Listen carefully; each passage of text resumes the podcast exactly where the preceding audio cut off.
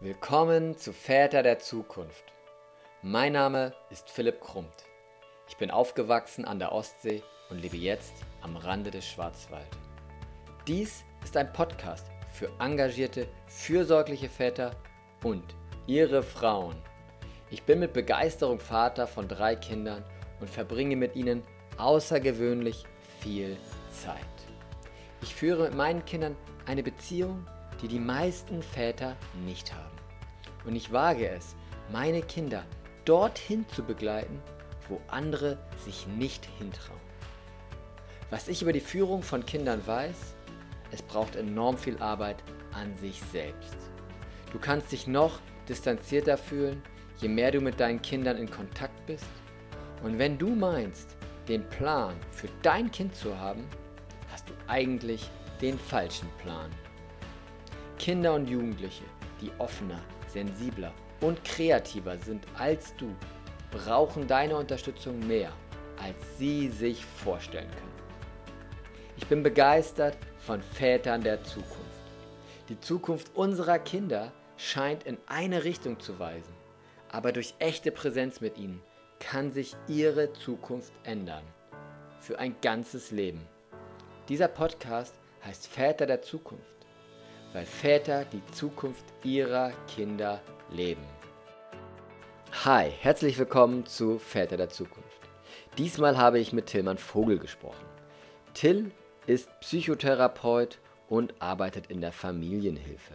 Das Gespräch war deswegen auch so spannend für mich, weil er mit Menschen im Kontakt ist, mit denen ich normalerweise nicht so viel zu tun habe oder werden dann nur sehr oberflächlich.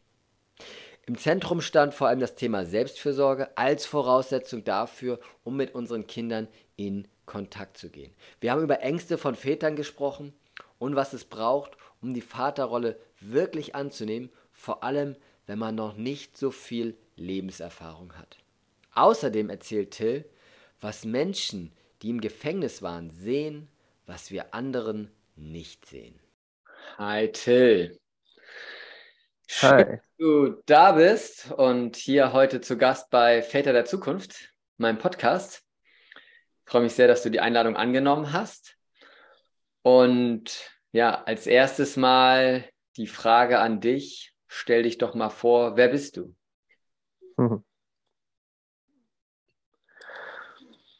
Ja, ich bin Till. Und das Erste, was mir einfällt, wenn ich überlege, wer ich bin, ist, ist Musiker. Hm. Und Komponist und Bandleader und alles, was da dazu gehört. Und beruflich bin ich Psychologe, Therapeut, auch Sozialarbeiter irgendwie. Ich mache die Arbeit eines Sozialarbeiters. Ähm, und wenn ich dir gegenüber sitze, spätestens wird es natürlich auch wichtig, dass ich Papa bin von einer dreieinhalbjährigen. Schön. Und dazu, das im Hintergrund davon ist natürlich auch, dass ich Partner bin von der Mama. Mhm. Und daneben bin ich noch alles mögliche andere. Inzwischen bin ich Schriftsteller, wenn man das gleich schon so nennen will. Ich habe ein Buch geschrieben. Ja, wunderbar. Du füllst eine Menge Rollen aus. Genau, heute geht es vor allem um die Vaterrolle. Und ja, ich, ich finde es spannend. Ähm, du, du bringst ja eben einen gestalttherapeutischen Hintergrund mit, darüber mit dir zu sprechen. Und wie du auch schon gesagt hast, du bist aber auch eigentlich so ein bisschen in der sozialen Arbeit tätig, konkret in der Familienhilfe und auch mal zu berichten vielleicht aus deiner äh, Sicht, was du dort erlebst, was du bei Vätern erlebst äh, in dem mhm. Bereich, was da die Themen sind. Aber bevor, ähm, bevor wir so in das Fachliche, sage ich jetzt mal so, einsteigen, hätte ich gerne noch ein, ein, eine persönliche Frage an dich. Ja. Ähm, wenn jetzt deine Tochter irgendwann mal zu dir kommt und sagt, Papa, ich bin dir so dankbar für die Art und Weise, wie du mich ins Leben geführt hast. Wie hast du das gemacht? Was wirst du dann bestenfalls antworten? Oh, bestenfalls. Bestenfalls kann ich dann antworten, indem ich präsent war, indem ich bewusst war. Wie hat sich das gezeigt? Dann in Ihrem Leben? Konkret vielleicht? Das hat sich so gezeigt, dass ich, ähm, dass ich mit mir verbunden war, dass mir meine Bedürfnisse klar sind in einem, in einem bestimmten Moment, ähm, so, dass, so dass ich dann auch die Kapazität habe, mich mit ihr wirklich zu verbinden und ähm, ja, wirklich, wirklich und wahrhaftig im Kontakt mit ihr zu sein. So. Und ähm, das, was sie mitbringt an Potenzial und Fähigkeiten und Begabungen, wirklich, ähm, wirklich da sein zu lassen. So, ne? Ganz oft ob, ob jetzt mit einem Kind oder mit einem, mit einem Therapieklienten oder mit jemandem, dem ich, dem ich beruflich begegne in der Familienarbeit. Ganz oft ist es so, ähm, dass es zuerst darauf ankommt, dass der andere wirklich merkt, dass ich, dass ich da bin, dass ich ihn sehe und höre. Und wenn das der Fall ist, dann kann er ein, kann der ja ein enormes Potenzial freisetzen und da einfach nicht im Weg zu stehen. Das ist oft wichtiger, als irgendwas zu machen oder eine schlaue Idee zu haben. Hm. Ja, ich, ich, ich, bin da voll bei dir. Ich ähm, finde das auch ganz wichtigen Aspekt, diese, diese Offenheit zu geben und den anderen, in dem Fall unsere Kinder, auch einfach so zu nehmen, wie, wie sie da gerade sind und dann zu schauen, was, was ist da eigentlich bei denen los? Und das, das, das dann mit ihnen erstmal zu erforschen auch, was, was, was, was ist da jetzt los, ne? Was kommt da? Und was ich spannend fand, war jetzt eigentlich das Erste, was du gesagt hattest, war ja meine Bedürfnisse wahrnehmen. Meine Bedürfnisse als Vater. Ähm, jetzt bezogen auf deine Arbeit, wie, wie erlebst du da oft diese Dynamik? Ist das etwas, was, wo du sagst, hey, das ist super easy und allen Vätern gelingt das eigentlich total easy? Oder ist das etwas, wo du sagst, hey, da können wir alle noch dazulernen? Also auf jeden Fall e-, eher letzteres. Ähm, und es gibt klar große Unterschiede. Es gibt Leute, die besser mit sich verbunden sind. Oft begegne ich auch Leuten, die, die nicht besonders gut mit sich verbunden sind. Und manchmal, und das ist, würde ich sagen, tendenziell sogar eher bei Akademikern so, ähm, als jetzt bei meinen Haslach-Weingarten-Leuten, so, also für die Nicht-Freiburger in den, in den ähm, ähm, nicht so privilegierten Stadtvierteln, ähm, dass, dass da so Glaubenssätze sind, so ja, ich, ich, ich muss ja oder ich sollte ja und so weiter. Ne? Und diese Müssens- und Soll Sollens-Vorstellungen, die trennen mich natürlich eher von mir. Und das Problem, wenn ich eher von mir getrennt bin, ist, dass ich dann auch darin eingeschränkt bin, in Kontakt mit jemand anders zu gehen. So, ne? Insofern ist das das, was mir ganz am, Einf am Anfang einfällt, ähm, dass ich schaue, wie ist jemand mit sich, mit sich selbst verbunden, so, ne? Und dass ich Leute auch ermuntere zu gucken, hey, so, was, was brauchst du, ne? Bevor du sagst, was braucht deine Familie, was braucht deine Frau, was braucht dein Kind, guck erstmal, was du brauchst. Wenn du gut versorgt bist, dann kannst du jemand anders auch gut versorgen, sonst wird das eher schwierig. So, diese klassische Flugzeugmetapher, ne? Uh, put your mask first goes before you help others. ja. Ne? Also, weil wenn ich selber nicht mit Sauerstoff versorgt, um das jetzt mal ganz an einem konkreten Beispiel zu machen, wenn ich selber nicht mit Sauerstoff versorgt bin, in dem Fall erfüllt bin, ja. ja oder in einem gewissen Ents entspannt bin, werde ich es ja. ja auch schwer haben, äh, entspannt mit meinen Kindern umzugehen. Beziehungsweise meiner Frau oder jedem anderen natürlich auch. Aber was uns interessiert, ist natürlich das mit den Kindern. Ja, ja, super Metapher. ja. Und jetzt sagst du ja, was eigentlich oft im Weg steht, sind diese Glaubenssätze, hast du es genannt? Ja, mhm. diese ich sollte oder ich müsste doch. Und wie steht das jetzt im Verhältnis zu diesen Bedürfnissen?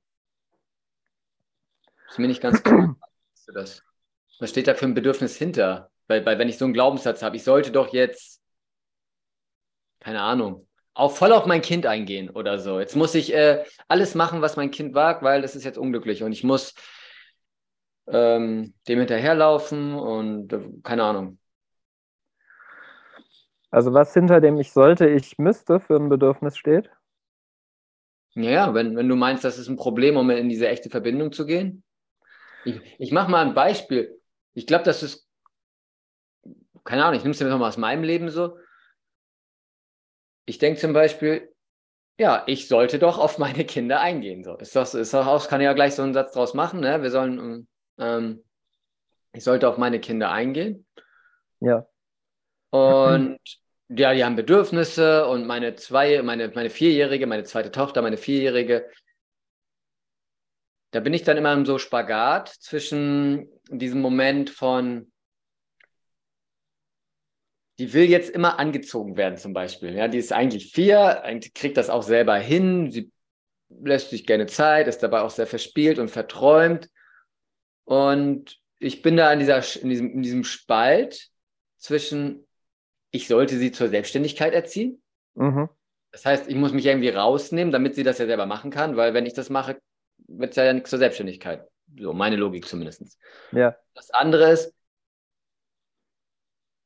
wo äh, ich sollte auch auf sie eingehen, wenn, ja, wenn sie in einer Drucksituation, zum Beispiel, wir müssen morgens äh, die Kinder in den Kindergarten bringen oder in die Schule, wir sind vielleicht alle spät aufgestanden, ja, haben ein bisschen oh, uns Zeit gelassen, war auch erstmal nett, aber irgendwann muss es halt dann ne, weitergehen. Ja.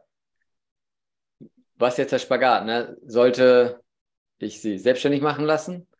Sollte ich sie ähm, äh, unterstützen? Sollte ich sie anziehen in dem Fall, um, in dieser, um nicht in diese Drucksituation zu kommen? Mhm. Ja, das sind jetzt natürlich zwei unterschiedliche Situationen, ja, mit, mit ein bisschen unterschiedlichen Rahmenbedingungen und Anforderungen. So. Also der, der Spagat, den ich meine, ist eher der Spagat zwischen, ist das ein Bedürfnis, was gerade aus deinem Bauch und deinem Herz kommt, ja, und etwas, was du wirklich machen willst oder wirklich nicht machen willst, weil du wirklich lieber was anderes machen willst? Oder kommt es, ist es so ein Konzept aus dem Kopf, so, ja, wo, wo, wo der Kopf sagt, ich sollte doch, weil das sozial erwünscht ist und weil ich dann besser aussehe und so weiter, ne? Das ist das, wo ich dann, dann eher zu ermutigen würde, das zu, zu ignorieren und halt tiefer zu gucken, okay, was ist wirklich das Bedürfnis so. Hm? Und wenn die, wenn die Vierjährige von der angezogen werden will, ne, dann hast du, ähm, dann kann, kannst du entweder in dich reinhören und merken, oh nee, will ich eigentlich gar nicht, habe ich gerade überhaupt keine Lust, kann sie selber. So, ne? Und dann, dann sind es eben Bedürfnisse von, von deiner, also bezogen auf deine Autonomie und was, was du dich eben gerade zieht.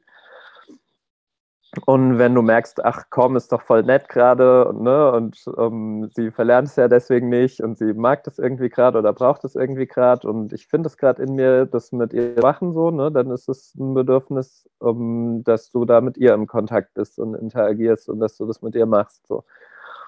Ne, also ähm, du kannst, du kannst für, für beides gute Gründe haben und, und Bedürfnisse, die, die wirklich echt sind. So. Und für beides können dir aber auch aus dem Kopf irgendwelche Glaubenssätze und Konzepte dazwischen funken, die mhm. aber eigentlich mit dir und deinem Kind und der Situation nichts zu tun haben. Und wo siehst du jetzt, wie findest du heraus für dich oder im Umgang mit den Menschen, mit denen du arbeitest, wo jetzt das eine ist, wo das, wo das Konzept sozusagen vorherrscht, das aus dem Kopf kommende, oder das, ich sag mal, echte Bedürfnis? Wie, wie findet man das heraus? Ähm, das ist eine sehr, das ist eine Sa Sache ganzheitlicher Wahrnehmung, das rauszufinden. Ähm, und ich glaube auch eine Sache, die man üben kann und muss, ähm, die die Frau meines Therapieausbilders, die gibt so Intuitionsfortbildungskurse und die hat mal gesagt, ähm, um, um deine Intuition zu schärfen und besser auf die vertrauen zu können, musst du ihr, musst du ihr zuhören und musst du ihr Glauben schenken. So, ne? Also wenn du so eine, so eine Eingebung hast, ah, ne, ich habe das Gefühl, ich sollte jetzt da lang und nicht da lang, auch wenn, auch wenn man es nicht versteht, das dann einfach mal zu machen. So, ne? Weil das anscheinend so ist, dass die, dass die Intuition ähm, einschläft, wenn man ihr nicht zuhört und sie nicht benutzt. So. Ähm, Okay, also du würdest sagen, es ist eine also ganzheitliche Wahrnehmung, Schrägstrich Intuition, die man ja. braucht, um das dann zu entscheiden zu können für sich. Das ja, würde ich sagen. Ehrlich gesagt, wenn du das so sagst, klingt das so schwierig. Ich, ich fühle mich jetzt gerade so, boah, jetzt muss ich erstmal noch eine Intuitionsschulung machen, damit ich mit meinen Kindern zurechtkomme. Alter, was will der von mir? Ähm, na, die, die bietet Schulungen an, aber diesen Satz hat sie eigentlich speziell gesagt um, für, für Leute, die, die eine Kurzzusammenfassung wollen. So, ne? Also sie hat gesagt, ne, also wenn, wenn du da keine Zeit hast, da groß irgendwie, um, also jetzt ne, die, die Intuition zu trainieren, wie ein, wie ein Liege, wie ein, wie ein Muskel, für den du jetzt Liegestütze machst oder so, dann ist das Wichtigste, was sie, was sie einem mitgeben kann, einfach zu sagen, hey, hör, hör da drauf, ne? hör auf diese Impulse, die du hast. So. Das andere, was ich sagen kann, ist das, das, das gute alte Wort vom Bauchgefühl, da ist wahnsinnig viel dran. So, ne? Dieses, dieses ganze, dieses Herz im Bauch wird es, glaube ich, in der Geo mal genannt, dieses ganze Nervensystem da unten, was, was mit dem Herz verbunden ist. Also bei, bei einem selber, finde ich, kann man körperlich ganz gut spüren, woher die Sachen kommen. So, ne? Ob das eher eine Kopfgeburt ist oder ob das von tief unten kommt. Und bei, beim Gegenüber, bei einem, bei einem Klienten oder einer Klientin, oder einem Kind. Ach, ich meine, bei Kindern ist es weniger ein Thema, die sind noch nicht so ver, verkopft meistens. Ne? Da, da spuken, spuken noch nicht so viele Glaubenssätze dazwischen. Aber beim Erwachsenen, da merke ich es auch stark daran, ob jemand einfach gut in seinem Körper ist. So, ne? Also um, ob, ob, ob da Dynamik im Körper ist, ob der sich lebendig anfühlt oder ob das hölzern ist, ob da wenig Bewegung ist. Um, so, also viel, ja, viel, viel Wahrnehmung des Körpers so und von Gestik und Mimik so. Ne? Je mehr, je mehr Lebendigkeit und, und Dynamik und Spontaneität da drin ist, umso, ähm, umso höher ist die Wahrscheinlichkeit, dass gerade jemand nicht von, von irgendwelchen Kopfgeburten sich steuern lässt. Ja, was ich jetzt so raushöre, ist, was du eingangs als ganzheitliche Wahrnehmung oder Intuition beschrieben hast, ist eigentlich das klassische Bauchgefühl, die, äh, das, was und diese, dieses Körpervertrauen, das, was, ja. was eigentlich in uns ist, worauf wir aber nicht in Form von Gedanken irgendwie antworten, prinzipiell, sondern was wir intuit, was wir ja eben intuitiv, wir sagen es ja so schön, ne, machen. Ja. ja. Also Angst ist halt noch ein sehr spannendes Thema, ne? weil, die, weil die Angst auch oft von, von tief unten kommt, wo auch die Intuitionsimpulse herkommen. Ähm, ich würde auch nicht sagen, dass die Angst dann gleich der, der Gegenspieler der Intuition ist. So, ne? Also der Angst einfach zu, zu folgen, diesen Impulsen einfach zu folgen, da, da rate ich eher von ab, sondern meistens ist es so, dass Angst für mich ein Zeichen ist, okay, da will aber noch was da will aber noch was gesehen werden, da will was auch noch angeguckt werden, bevor ich, bevor ich einem Impuls folge, mit dem ich irgendwie noch unsicher bin oder, oder wo eine Angst reinkommt, wenn ich dem folgen will.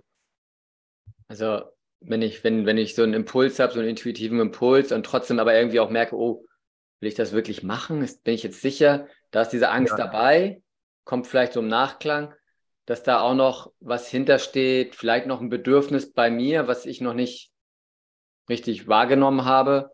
Ja. Um, um dann wieder anders in die Beziehung gehen zu können. Genau. Oder ich habe einen Impuls und bei mir selber, also kenne ich durchaus auch von, von mir öfters, dass ich mich frage, ah, Moment, so, ne, ist das jetzt aber, ist das jetzt, ist das jetzt ein, ein, ein weiser Impuls, so, ist das meine Intuition oder ist das nur die, oder ist das nur die Angst, die da gerade irgendwas will? So, das, das kann manchmal, kann manchmal ein bisschen schwierig sein. Und dann ne, ist, ist auch wieder ein Moment gekommen, auf jeden Fall, sich mit sich zu verbinden oder mit jemand anderem, der einem dann spiegeln und hin, hingucken hilft. Sind das, sind das typische Themen bei dir äh, auf der Arbeit? So typische Fragen, wo du sagst, weil du hast eingangs gesagt, du arbeitest gerade viel mit Vätern auch, ähm, die so ihre Vaterrolle suchen. Und also im Vorgespräch hattest du das gesagt für die Zuhörer, die das jetzt noch nicht wissen. Ähm, ja. Ist das so ein typisches Thema? So Angst und äh, ne, wo kann ich mal meinem eigenen Gespürsinn, sage ich mal, meinem Instinkt, meinem, meinem Vaterinstinkt vertrauen, meinetwegen, oder meiner Vaterintuition? Ähm, dass sie schon. Also wenn ich auf Arbeit mit einem Klienten an das Thema komme, dann ist es, dann, dann ist es echt ein toller Moment der Arbeit. So, dann bin ich mit jemandem echt weit gekommen. Hm. Gerade eben meinte ich jetzt, meinte ich jetzt eher so mich selbst, meinen mein, mein Kontakt mit mir selbst ähm, in meinem Alltag. Ähm, ich selber auf Arbeit wiederum, ähm, das ist relativ leicht so. Da bin ich in so einer fachlichen Rolle, da bin ich nicht selber betroff der Betroffene, da bin ich nicht oft so, sagen wir mal, so essentiell getriggert. Ne? Da fällt es mir relativ leicht, in so, einer, in so einer gelassenen, zugewandten, konstruktiven Haltung zu sein mit meinem Gegenüber.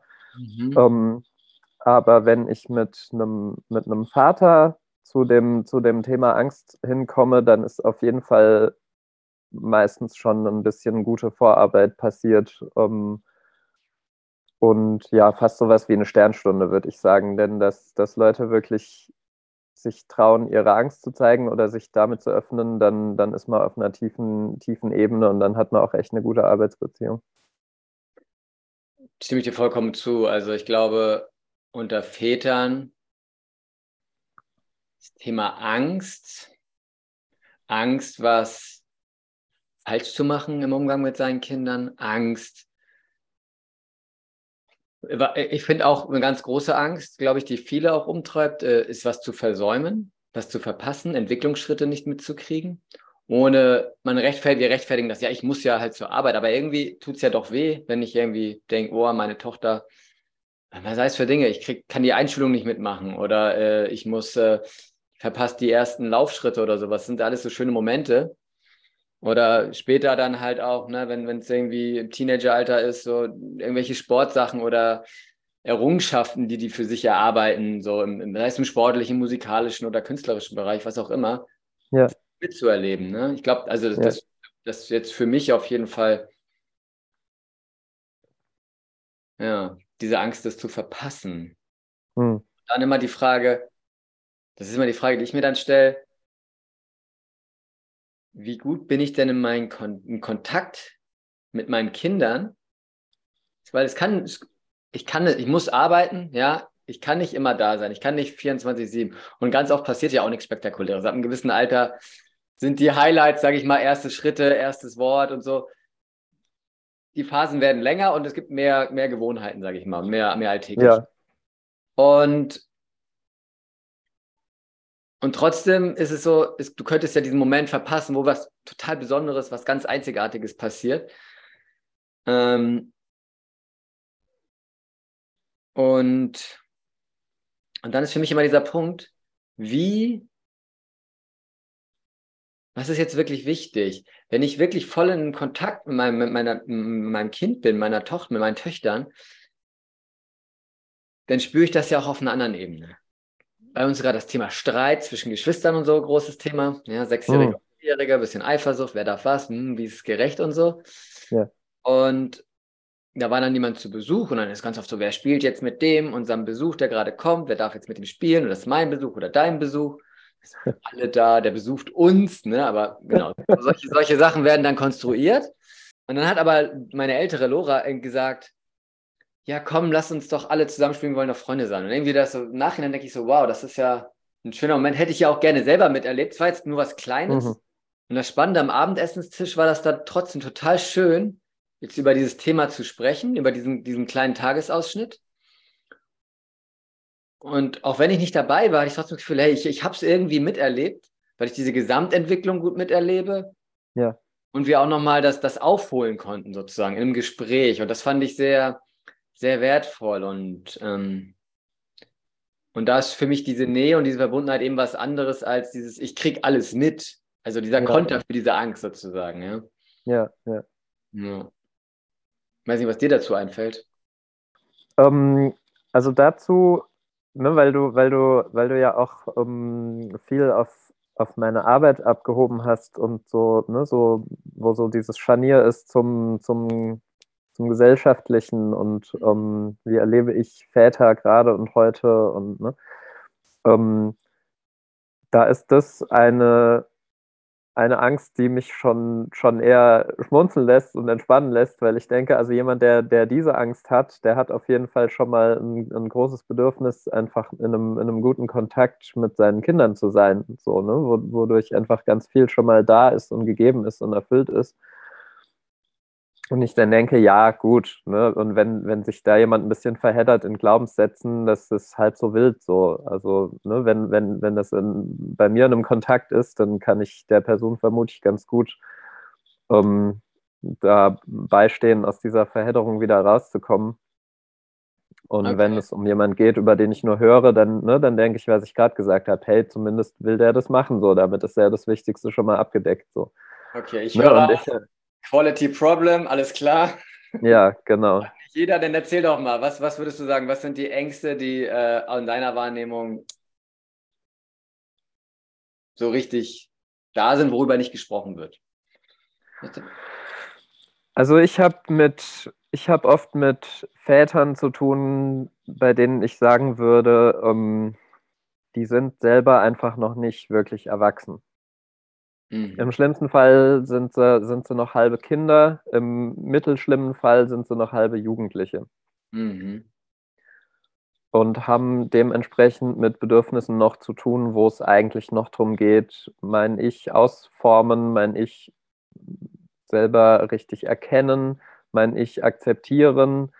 Oder ne, wenn es um jugendliche Bedürfnisse geht, dass dass ich eigentlich noch am Rebellieren bin gegen irgendwas oder am mich, mich abgrenzen bin oder dass ich meine, meine Fähigkeiten, meine Aufgabe, meine Verantwortung, die ich nehmen will, noch gar nicht richtig umrissen habe oder kennengelernt habe. Ganz kurz einklammern, check, wenn du sagst erwachsen sein, dann meinst du nicht, die sind noch keine 18, sondern du sprichst jetzt von einer Art psychologischen Reife. Ja, genau die sind innerlich noch nicht erwachsen. So, ne? Das sind Kinder oder Jugendliche in, in Männerkörpern. Ähm, Gerade mit, mit, den, mit den Jugendlichen im Erwachsenenkörper habe ich, hab ich viel zu tun und das ist dann besonders schwierig, weil die, ne, gerade Thema, Thema Angst, die werden, die rücken erstmal nicht raus mit einer Angst, die die haben, weil die, weil da Coolness eine Rolle spielt. Mhm. Ne? Oder wenn, wenn, ich, wenn ich so spreche von den Milieus, in denen so, ne, in Spiral Dynamics würde ich sagen, rotes Mem wichtig ist, also wo es ganz stark noch um Ehre und Stärke und Loyalität, ne, so diese Gangsterwerte halt geht, so, ne, so diese okay, Hip-Hop, ja. diese, diese Hip-Hop-Werte, so, mhm. sage ich mal, angepasst auf unsere Gesellschaft. Ähm, dann habe ich es halt viel mit so einer ja, mit so einer, mit so einer Persona zu tun, die unbedingt erstmal stark und cool sein will. So. Und ähm, ne, wo ich, wo ich aber hinkommen möchte und muss mit, mit so einem Klienten, wenn ich dem, wenn ich dem helfen will, Verantwortung für seine Kinder zu übernehmen, ist, ähm, da erstmal ein Stück weit offen zu werden und anzuerkennen, ja, so in dem Punkt habe ich Angst oder in dem Punkt bin ich verletzlich oder in dem Punkt bin ich ratlos und unsicher und habe keine Ahnung, was ich machen soll. So, ne? Weil das, weil das, weil das ja der, der erste Schritt dahin ist, wirklich Verantwortung übernehmen zu können. In meiner Wahrnehmung ist diese Gangster-Attitüde oder dieses Coolness immer auch so ein Bedürfnis nach Respekt. Ich möchte respektiert werden als der, der ich bin. Und das mache ich halt durch ein hartes Auftreten, weil harte Leute, die schaffen sich Respekt sozusagen. Ne? Ähm, ich bin abgeklärt und tue so, als würde ich das gar nicht brauchen. Aber eigentlich ist das das Bedürfnis, was so darunter liegt. Ja, und Respekt ist ein, ist ein spannendes Wort. Ähm, weil es meiner Meinung nach eigentlich erstmal noch zusammengesetzt ist. So Respekt kann heißen, jemand will, also ganz, ganz in der Tiefe steckt meiner Meinung nach das Bedürfnis nach Liebe. So, ne? Und ähm, wenn ich jetzt sage Bedürfnis nach Respekt, dann ist dieses Bedürfnis nach Liebe schon irgendwie korrumpiert worden. da wünscht sich entweder, dass er gefürchtet wird, so, ne, wenn, wenn so ganz stark die Betonung auf, auf Stärke ist, so, ne? Und mhm. um, die finanzielle Potenz und so weiter, ne? Also diese unterschiedlichen Spielarten von Stärke. da, da will jemand gefürchtet werden. So, ne? Also er, er hat, er glaubt nicht mehr dran, dass er geliebt werden kann, naja, dann will er gefürchtet werden. So, dann kann ihm zumindest nichts passieren. So, ne? Jemand, der Angst vor dir hat, der, der kann dir nichts anhaben oder den kannst du leicht in die Schranken weisen. So. Oder ähm, noch etwas näher dran am ursprünglichen, ne, am Liebesbedürfnis ist das Bedürfnis, naja, ich will gesehen werden. So, ne? Respekt von der Wortwurzel her, respektare, Rücksichtnahme, sehen, Sicht sehen. Ich will gesehen werden mit meinen Bedürfnissen, mit meinen Fähigkeiten. So. Anerkennung. Genau, anerkannt werden auch, klar, ja. Gesehen, anerkannt. Ja. Und das ist auch genau das Treppchen, was ich, was ich dann vielleicht zu gehen habe mit jemandem. Ne? Wenn, wenn, er mir, wenn er mir kommt mit ich will Respekt, so, ähm, dass ich dann sage, okay, so, alles klar, ne? da, da steckt auf jeden Fall ein legitimes Bedürfnis dahinter, aber lass uns genau hingucken, was, was das ist, worum es dir da geht. Ja. Hm. Und ich meine, es sind ja auch Väter. Und ja. sind Menschen und sie führen Kinder, begleiten Kinder in ihre Zukunft. So. Ja. Bestenfalls, ja. Was heißt bestenfalls? Das passiert so oder so. Wir, wir, können nichts daran ändern. Ob die Zukunft jetzt schön ist oder nicht schön, das ist nochmal eine andere Sache, aber es wird irgendeine Zukunft geben. Also jetzt, ne?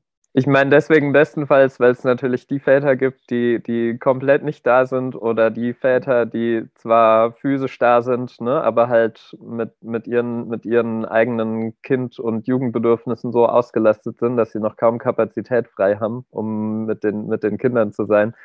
Aber es stimmt natürlich schon, dass die trotzdem dass die trotzdem Väter sind. So, ne? In dem Moment, wo du ein, ein, Kind gezeugt hast und das wird ausgetragen und kommt zur Welt, bist du natürlich irgendwie Vater, so, ne? so, so, so abgespalten du vielleicht davon auch sein kannst.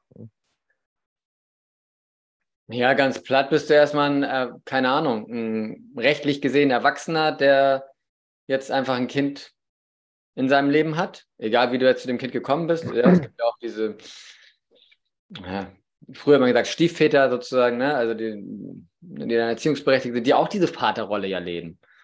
Ja, das, das, mit dem, das mit dem Zeugen, das klappt auch schon lange vor dem rechtlichen Erwachsensein. Ja, genau, natürlich. Aber weiß ich, ich will jetzt auf diese Erziehungsverantwortung eigentlich hinaus, ja. die ja, ja. gesellschaftlich zugeschoben oder zugeschrieben wird, ja. ähm, die du hast, dich dann auch ein Stück weit zum Vater macht, unabhängig davon, dass du ein Kind gemacht hast.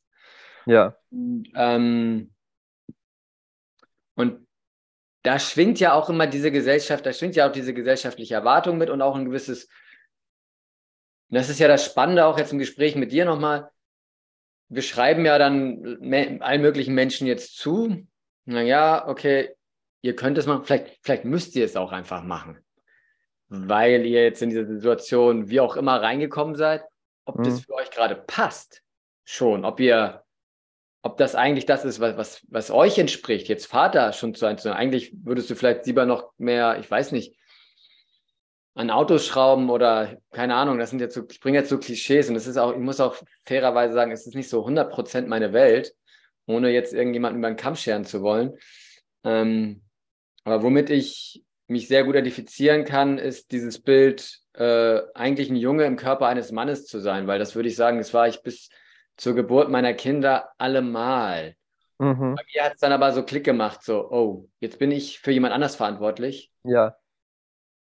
Jetzt, ähm, jetzt muss ich mal mein Leben aufräumen, so sinngemäß. Jetzt muss ich mal, kann, jetzt kann ich nicht nur irgendwie rumdödeln, ja, Zeit ja. verplempern und äh, ja. sagen, auch sinngemäß ein bisschen sagen, ja, mir ist alles scheißegal.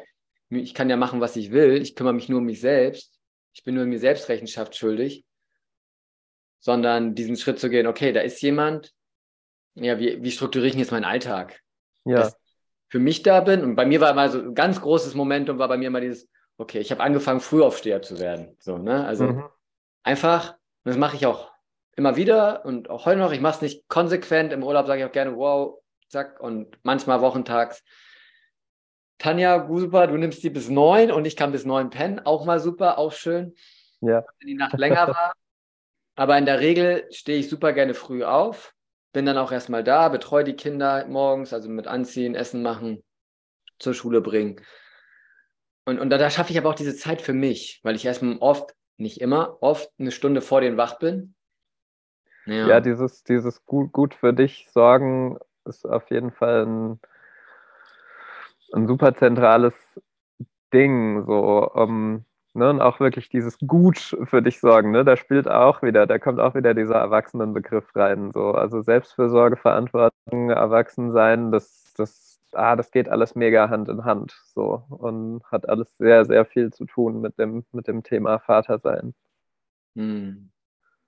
Ja, und das finde ich das, das Spannende an dem, an dem Thema Vatersein auch, dass ich, ich sag's mal so, ich, für mich ist das so, eigentlich bin ich erst wirklich erwachsen geworden, als ich Vater geworden bin. Mhm. Vorher hatte ich einfach eine lange Jugendzeit, würde ich sagen. So. Ja, guck, guck mal, ja. Student sozusagen, der muss eh nicht so früh schaffen, klar, aber prinzipiell eine sehr ausgedehnte Jugendzeit. Ähm, und mit dem Vaterwerden, bums da rein. Und für mich war das sicherlich auch gut, da, da, da viel Zeit zu haben.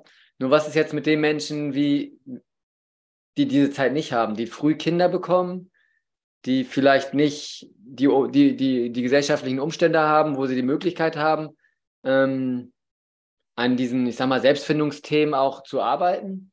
Was machen wir jetzt? Wie, wie, was, was, was denkst du? Du bist da in der Praxis, du bist da viel näher dran als ich. Was, was braucht es da, um, ähm, weil man kann den Leuten ja nicht die Kinder wegnehmen und sagen, ja, ihr seid ja nicht alle bereit, Vater zu sein, ihr seid ja noch halbe Kinder. Schnupp die Wupp-Kinder weg. Das kannst du ja nicht machen. In, es, es, gibt Fälle, in denen, in denen ich sowas auch begleiten muss, ne? wenn, das, wenn das Jugendamt ja. das tatsächlich macht, so, wobei es, ähm, wobei das zum Glück wirklich, wirklich Ausnahmefälle sind. Aber das sind wahrscheinlich ähm, Gewalttäter. Und da ist es egal, ob es ein Körper eines Kindes oder ein Körper eines Mannes ist häufiger als, als Gewalt ist es noch das Thema Drogen. Also, dass jemand einfach Drogen konsumiert, die ihn außer, außerstande setzen, ähm, verantwortlich für, für kleine Kinder zu sein, sorgen. So, ne? Also, dass, dass dann einfach die Gefahr von Vernachlässigung besteht. Mhm. Mehr noch als direkt die Gefahr von Gewalt. Ja, aber genau, ne, das ist, das ist eher ein, eher ein Randthema, doch trotz allem, glücklicherweise. Ähm, und ja, bei den, bei den vielen Vätern, ne, die, die vielleicht einfach jung sind, überfordert sind, ähm, vielleicht oft für, für bestimmte Sachen nicht. Ich weiß gar nicht, ob es oft nicht die Zeit ist so. Also ich habe oft das Gefühl, es ist, es ist eher ein, ein Verschobensein der, der Prioritäten. So. Ähm, also, ne, wenn, wenn, wenn du die Frage stellst, was machen wir mit denen, für, für mich ist die Antwort immer, um, denen helfen, zu sich zu kommen. So, ne, wirklich ganz, ganz im Wortsinne und zu gucken, was sind die Bedürfnisse und was sind die Prioritäten, weil da oft einfach eine Verwirrung besteht. Kannst du mal ein Beispiel geben, ganz konkret, dass ich das besser verstehen kann? Hm. Also gerade im Moment habe ich zum Beispiel viel, dass ähm, dass sich, dass sich Mütter und Väter streiten, so, ne? Vater war vielleicht lange nicht da, ähm, hat vielleicht keinen Job, ist vielleicht ne, in, von, von seiner, wo, wo er gerade steht, her schlecht in der Lage, Verantwortung zu übernehmen, ne, was, was, die, was die Mutter dann sieht, ne, und was natürlich, was natürlich ähm, Flammen ist für Streit, so, ne, und was dann passiert, sind, sind einfach diese, diese Rangeleien und er will dann, er sucht dann irgendwie Rechtfertigungsgründe. Also ein, ein riesen Kuddelmuddel einfach, ne, und da dann hinzuschauen und zu sagen, okay, so, ne, um, was brauchst du eigentlich, was willst du eigentlich, so, ne? Und da, wo das wirklich konfligiert, einfach aus, aus Zeitgründen, aus ökonomischen Gründen, ähm, wo, wo einfach ein Konflikt besteht, was, was bräuchte es jetzt von mir als Vater und was bräuchte ich aber jetzt für mich, ähm, da priorisieren zu helfen. Ne? Und wenn, wenn es was gibt, wo ich sage, hey, Alter, tut mir leid, da musst du aber hinstehen und das, das machen. Da musst du jetzt zurückstehen mit deinem Bedürfnis, auch wenn ich da echt mitfühle mit dir und das auch legitim finde. So, ne? Aber du hast das Kind und an der Stelle braucht es dich jetzt mit diesem und jenem. Das dann ne, zumindest anzuerkennen und gemeinsam zu betrauern. So, okay, scheiße. So, ne? Ist jetzt ein blödes Dilemma, hast du dich rein manövriert, aber wie, wie machst du jetzt das Beste draus? So. Und, und von mir, von mir da einfach mit also was natürlich super wichtig ist, gerade wenn das Väter sind, so die eigentlich noch viel mit jugendlichen Themen zu tun haben, ne, und, und den, den Respekt so wichtig ist, dass ich da halt mit Mitgefühl da bin und dass die nicht das Gefühl kriegen, ich gucke da irgendwie von oben, sondern, sondern dass ich, dass ich sie, dass ich auf Augenhöhe mit ihnen bin und das anerkenne, was sie können und gut machen.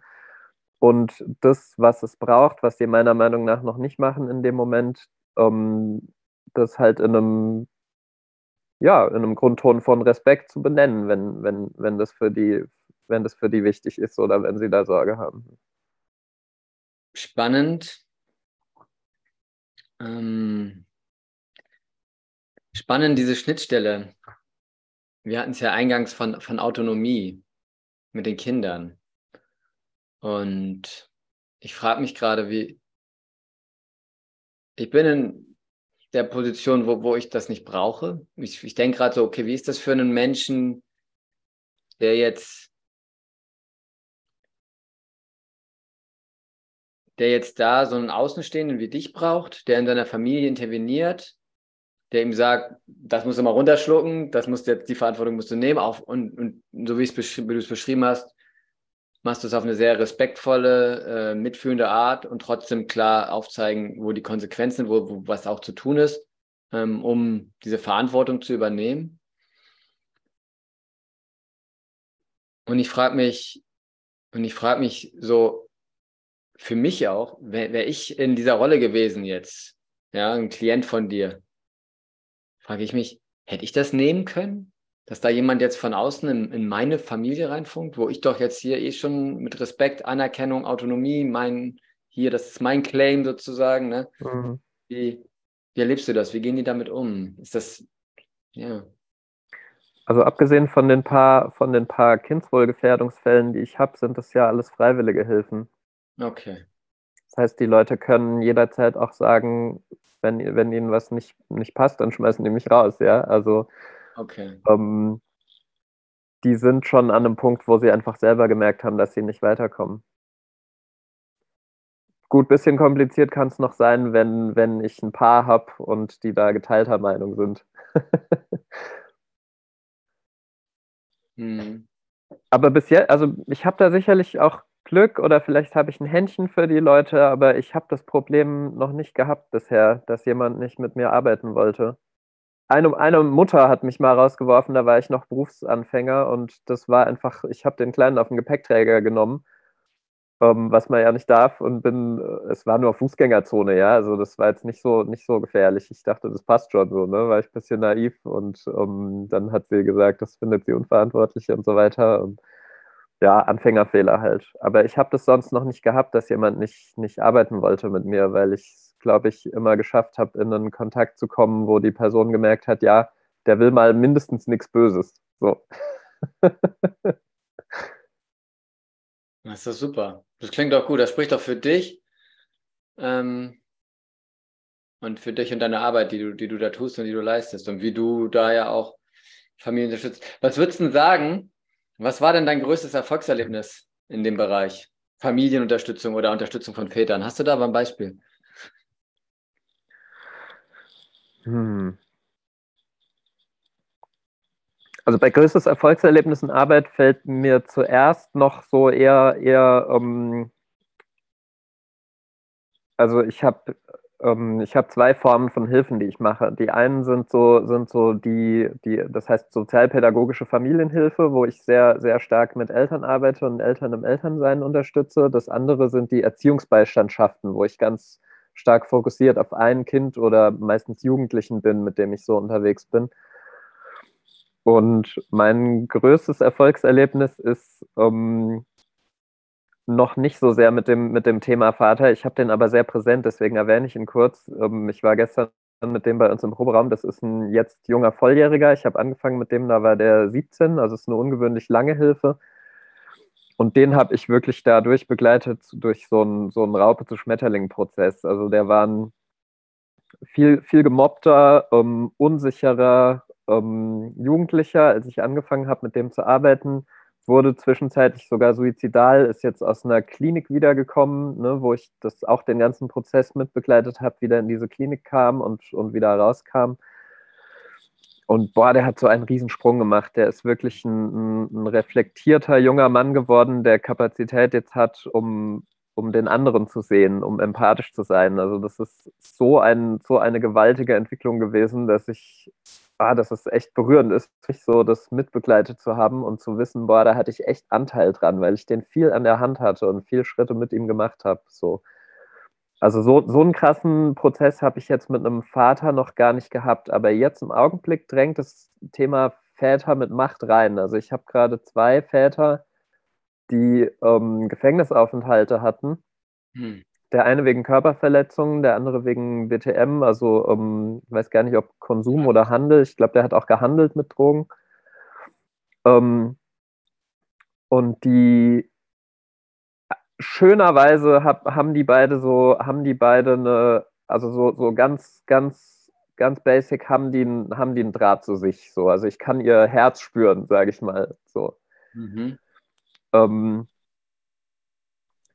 und mit, mit aber Vater sein und da in die, in die Verantwortung treten, das sind, das sind riesige Aufgaben für die. Ähm, bei, bei einem ist es mehr, dass der, dass der, dass es so mit dieser Gangsterrolle konfligiert.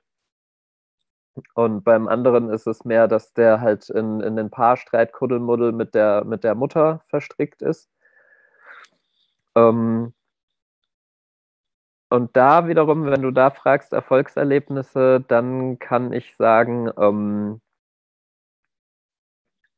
einfach die zu ermuntern, zu, zu reflektieren, wie, was, wie sie als Vater sind, wie ihre Kinder sind, die Qualitäten, die sie da sehen und was sie machen können, um, um diesen Qualitäten in die Welt zu helfen. Das sind schöne Erfolgserlebnisse, weil ich da merke, boah, das hat der noch nie, das hat der noch nie gehabt. So, ne? Der erlebt es zum ersten Mal, dass jemand mit so viel, ja, auch mit so viel Liebe auf sein Kind schaut. So. Ähm, ich würde es zu denen nicht sagen, ich liebe dein Kind, ne? dann denken die, oh, was, was will der? Aber ich schaue mit Liebe auf diese Kinder und das, das spüren die und das kommt bei denen, das kommt bei denen an und das, dadurch, dadurch entsteht ein ganz starker Ruf für die. Zu merken, oh ja, so wow, krass, so sieht der mein Kind. Und ja, stimmt, so sehe ich mein Kind auch. Und ähm, was kann und will ich mit und für dieses Kind machen? So. Und diesen, diesen State so, ne, einfach so in diesen State zu kommen, in diesem Kontakt zu sein mit, mit diesen jungen Vätern und diesen, diesen Ruf zu spüren so und, ne, und dass der entstanden ist durch die Art, wie ich mit denen in Kontakt gehe. Das Erlebnis habe ich jetzt doch relativ regelmäßig, gerade mit, mit diesen beiden, ne, so ein bisschen schweren Jungs, die ich, die ich da bekommen habe. Ja, voll schöne Geschichte. Dieser Ruf, äh, wo du sozusagen einfach in Kontakt gehst mit den Kindern, einfach, ne, weil du ein offener Mensch bist, die gerne hast, die magst, schätzt, liebst. und, und das, was, was bei denen so irgendwie Klick macht, ne, so in, in der Haltung dann und, und, und, und in der Ausrichtung. Finde ich, finde ich total spannend, so, finde ich sehr spannend.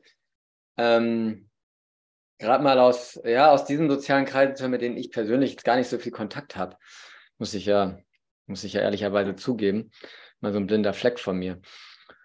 Und also eben nur in der Außenwahrnehmung, ja. Nicht, kleine, nicht kleine Parenthese an der Stelle, ich finde es oft mit denen einfacher zu arbeiten. Also die, die zähesten und nervigen Kontakte sind, sind mit, mit Akademikern. Gut, gibt auch ein bisschen Akademiker-Bashing, die haben halt andere. Akademiker-Bashing, genau. Ich bin ja selber so einer, ne? Aber, um, ja, genau. aber die hat da ist oft sehr Kopf so voll einfach mit Konzepten und Wust und Glaubenssätzen und ich sollte und müsste. Ne? Ähm, ja. Ich, ich, ich, ich würde aber auch gerne bei dem anderen Thema bleiben, weil ich ja. bewege mich auch so selber so viel in äh, studierten Kreisen sozusagen. Ähm, ist halt so. Ähm, und ich mag es nicht, muss ich an dieser Stelle sagen. Also ich mag es nicht, da in dieser Blase zu sein. Ja. Ähm, ja, jetzt, weil ich das so, so, so so schön finde, ähm, was du da gerade beschrieben hast.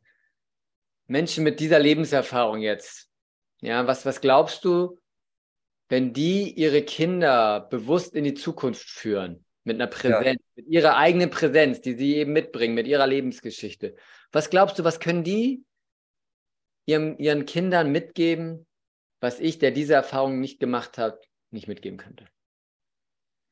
Aber ich meine, was klar ist, ist, dass die natürlich, dass die natürlich ziemlich genau Bescheid wissen, wie man, wie man sein, sein Leben relativ gründlich verbockt. So, ne? Und ich nehme auch an, dass die, dass diese, dass diese Jungs oder jungen Männer einen relativ guten Instinkt dafür entwickelt haben, ähm, wie, das, wie das bei jemand aussieht, wenn der da auch auf dem Weg ist. Mhm. So. Also eine Sache, die mir, die mir da schnell einfällt, ist, ne, ich glaube, die, die jungen Väter, mit denen ich da arbeite, die im Knast gesessen haben, wenn da die Tochter ankäme mit, mit, einem, mit einem Freund, der nicht sauber ist, dann würden die da wahrscheinlich ziemlich.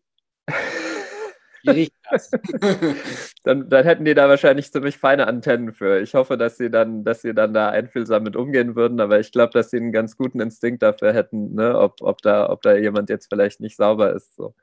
Mhm. Aber, ne, also ähm, ob, ob äh, Unimensch oder Arbeiter oder, oder Tagelöhner oder Arbeitsloser, ich meine, die, die, die Grundherausforderung von ähm, gut im Kontakt mit mir sein, dann gut im Kontakt mit dem Kind sein können und dann halt auch, ne, das war eine der letzten Sachen, die ich gesagt habe, ähm, wo, ich, wo ich nicht weiß, ob das Internet stottern dazwischen gekommen ist, ähm, aber so diese, diese Unterscheidung zwischen ähm, meine Werte, was ist mir wichtig, was habe ich gelernt im Leben und das, das möchte ich wirklich meinem Kind mitgeben. Und dann aber auch ähm, im richtigen Moment merken, oh Moment, und da ist mein Kind auf einem anderen Weg als ich und entdeckt andere Werte und hat andere Präferenzen. So das auch mitzukriegen und auch zu bemerken und auch anzuerkennen. Ja, da, da, wiederum haben vielleicht manchmal ne, so, so wir, wir linksgrün versifften Akademiker so den, den leichten Vorteil, dass, dass wir das schon, schon oft gehört haben. So, ne? Versetzt sich auch in andere Perspektiven und andere Werte können auch ihre Berechtigung haben. So. Ja. Ja, da wo Stärken sind, sind auch Schwächen, wo Schwächen sind, sind auch Stärken. Das nehme ich ja. raus und äh, ich finde gerade dieses, das, das nehme ich wirklich mit, auch dieses, dieses Riechen, ne? wo kann ich meine Kinder schützen vor schlechtem Einfluss oder so, gefährlichem Einfluss, sagen wir mal gefährlich, nicht schlecht, gefährlichem Einfluss. Ja. Ja, das, das kann ich gut nachvollziehen, das finde ich super. Till, äh, ich danke dir für dieses Gespräch. Ja, ähm, klar, es gibt noch viel zu be besprechen und äh, ein großes Thema Vaterschaft. Ähm, ja, und auch ein schönes Schlusswort. Also danke dir vielmals für deine Zeit und deine Worte. Ich danke dir auch für ein cooles Gespräch. Schön, dass wir mal wieder gesprochen haben. Wenn dir dieser Podcast gefallen hat, dann hinterlass doch gerne ein paar Sterne, um den Podcast weiter zu verbreiten und mehr Menschen zu erreichen. Außerdem freue ich mich, wenn du Ideen und Vorschläge hast, wer hier sprechen könnte. Wenn du Menschen kennst, die eine spannende Geschichte haben, etwas Besonderes in ihrem Leben mit ihren Kindern erlebt haben oder aktuell umsetzen. Oder auch Menschen, die eine besondere Expertise und Fähigkeit haben, die andere Menschen, andere Väter brauchen können, auf ihrem Weg ihre Kinder in die Zukunft zu begleiten.